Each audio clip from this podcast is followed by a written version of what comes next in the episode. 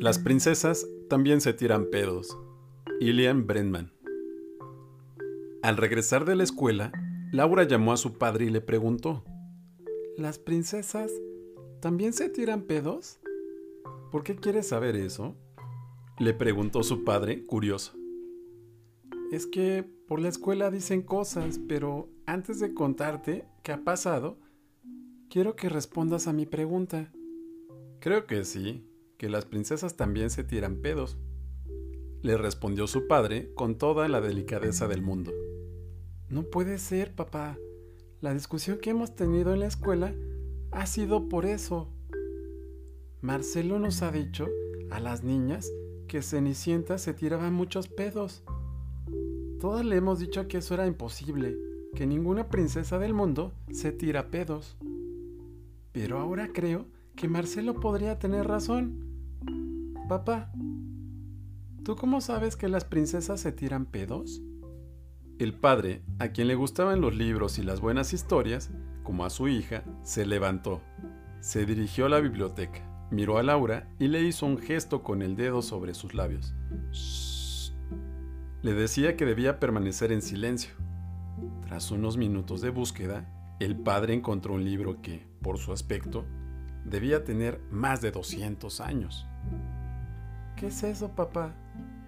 El padre puso cara de misterio, se acercó con su hija al escritorio, cerró la puerta de la biblioteca y le dijo en susurro, Este es el libro secreto de las princesas.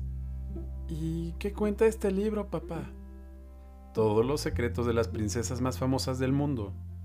Incluso hay un capítulo titulado Problemas gastrointestinales y flatulencias de las princesas más encantadoras del mundo.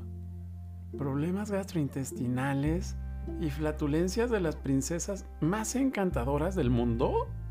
¿Qué quiere decir eso, papá? En este capítulo tenemos algunos relatos muy secretos sobre los pedos que se han tirado las princesas. ¿Por quién quieres que empecemos? Por Cenicienta, papá, por Cenicienta.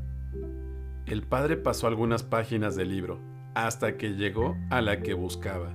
La leyó y le dijo a su hija, ¿recuerdas la noche del baile de Cenicienta? Sí. Aquella noche, ella estaba muy nerviosa. Antes de ir al baile, se había comido dos barritas de chocolate que la madrastra tenía escondidas en la despensa. A la hora del baile, el príncipe apretó muy fuerte la cintura de Cenicienta. Ella no lo pudo soportar y soltó un buen pedo.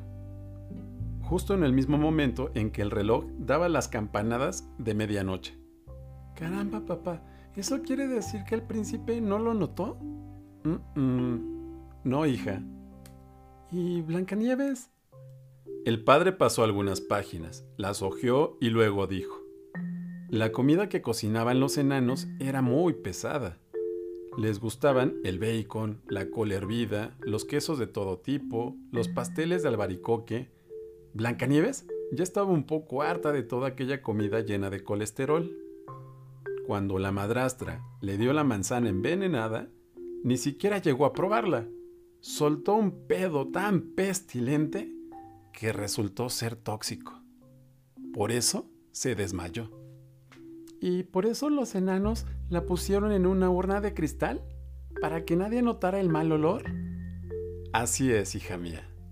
¿Y cómo pudo el príncipe acercarse tanto? Aquí el libro pone que, el día en que el príncipe pasó por el bosque y vio una urna de cristal, tenía una gripe descomunal y la nariz muy tapada. Vaya, si no llega a ser por la gripe, Blancanieves aún estaría en la urna. Puedes estar segura, le respondió su padre convencido. ¿Y la sirenita? Era la princesa que mejor podía ocultar sus problemas gastrointestinales. Cuando daba aquellas vueltas dentro del agua, era solo para disimular. Y cuando emergían las burbujas, decía que eran las algas que eructaban. Pero, aunque se tiren pedos, continúan siendo bellas princesas, ¿verdad, papá? Ya lo creo, hija. Son las princesas más bellas del mundo, pero hasta las princesas sueltan algún pedo. Lo importante es que no cuentes este secreto por ahí. Colorín colorado, este cuento se ha acabado.